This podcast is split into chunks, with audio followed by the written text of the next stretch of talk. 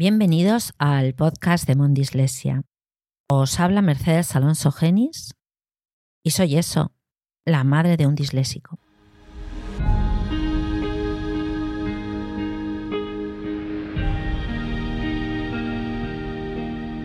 Yo estudié Derecho y ejerzo y me gano la vida como abogada. Y te preguntarás, ¿cómo una persona que tiene una profesión tan ajena al mundo de la educación está todo el día hablando de dislexia? Bueno, si lo pensamos igual sí que tiene algo que ver. Porque ese no contentarte con lo que eso parece ser, intentarle darle la vuelta al problema una y otra vez hasta que lo consigues, puede que sí que tenga mucho que ver en cómo yo adopté una actitud con la dislexia de mi hijo. En el año 2005, Ángel fue diagnosticado con dislexia, aunque yo nunca escuché esa palabra. Tenía seis años. Era un niño muy pequeño. Los primeros momentos, como no pueden ser de otra manera, pues estaba llenísima de incertidumbre y bueno, quizá la palabra que mejor me definía era atacada. ¿eh? Era muy consciente de que estábamos delante de una dificultad seria. Mi hijo tenía una dislexia profunda. Desde ese momento yo no sabía cómo podía mi hijo evolucionar, no sabía dónde llegaría. Pero llegase donde llegase, yo quería que fuese feliz y yo haría todo lo que estuviese en mi mano por hacérselo lo más fácil posible.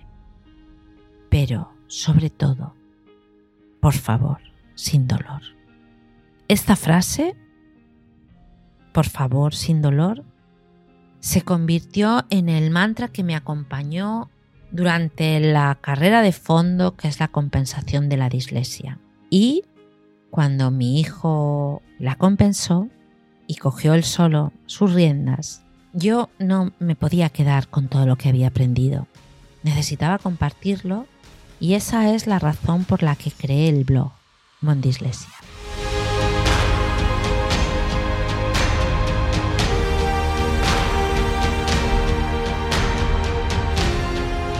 Bueno, hoy a modo de bienvenida te voy a contar una historia te acostumbrarás porque yo soy de contar muchas historias.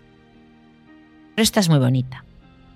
Es la historia de Napoleón Hill y de su hijo Blair.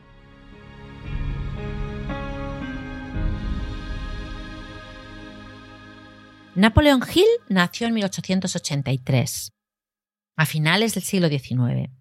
Era un hombre que alcanzó Mm, pues bastante éxito como escritor y conferenciante, sobre todo en materia del logro personal.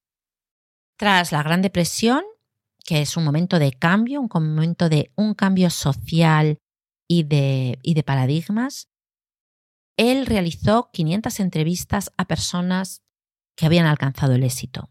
De ahí extrajo las características que las definían a todas.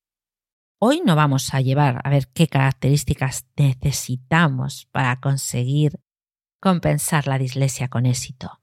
No, hoy te traigo su éxito más rotundo. En 1912 nació su hijo Blair y nació sin orejas ni oídos. Por supuesto, el médico les comunicó a él y a su mujer que muy posiblemente sería sordo y mudo de por vida. Napoleón Hill no lo creyó. Él tomó una decisión. En sus propias palabras, tenía derecho, era su padre, y fue que su hijo oiría y hablaría. La naturaleza le podía haber mandado un hijo sin orejas, pero no podía obligarle a aceptar la realidad de aquel sufrimiento. Él estaba seguro que debía de haber una manera, y él sabía también que la encontraría, de inculcar en la mente de ese niño su propio deseo. Él lo llama ardiente. No nos olvidemos que estamos en 1937. De lograr por todos los medios transmitir sonido a su cerebro sin la ayuda de oídos. Lo mejor es que lo consiguió. Al analizar la experiencia retrospectivamente, pudo ver que la fe de su hijo en él tuvo mucho que ver en los asombrosos resultados que logró. Napoleon Hill no sabía cómo podía hacer realidad ese hecho que había leído muchas veces eh, analizando textos filosóficos, y es que toda adversidad trae consigo la semilla de una ventaja o beneficio igual o mayor.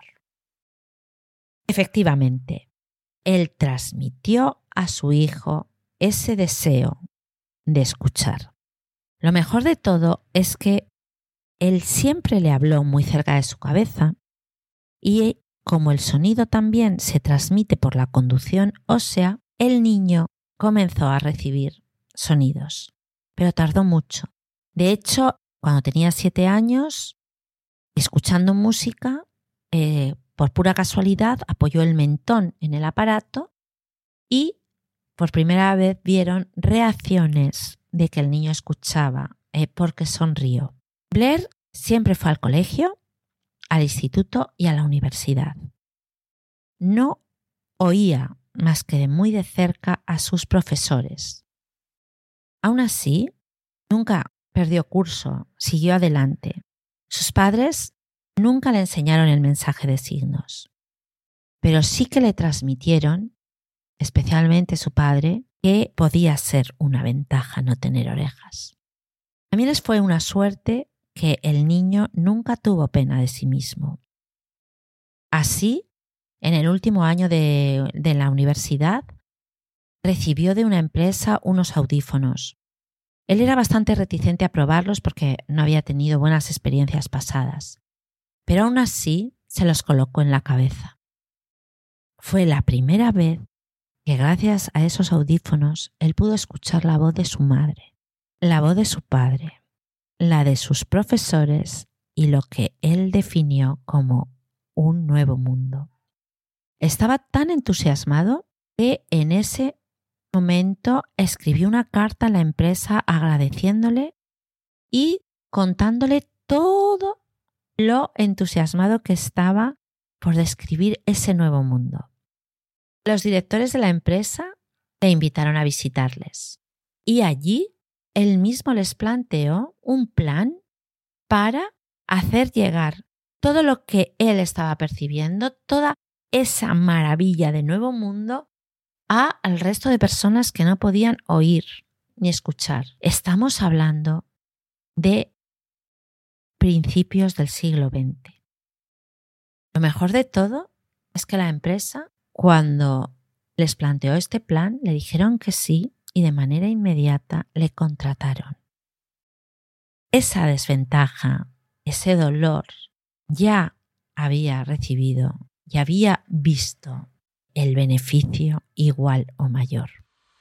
Y bueno, de esto va el, podcast de Mondislesia, de tomar la decisión de que nos vamos a centrar en las fortalezas de nuestros hijos y que vamos a vivir la dislexia como una ventaja. En sus episodios hablaremos y hablaremos de dislexia, como no. Compartiremos consejos para hacernos la vida más fácil. Hablaremos de profesionales de la dislexia con disléxicos, del mundo del derecho que rodea la dislexia, pero siempre desde esta perspectiva, de vivirla como una ventaja, de convencernos de la necesidad que lo tenemos que transmitir hacia nuestros hijos, para conseguir que ellos tomen las riendas de su dislexia y se conviertan en adultos con una alta autoestima y ya, seguros de sí mismos, desarrollen todo su gran potencial.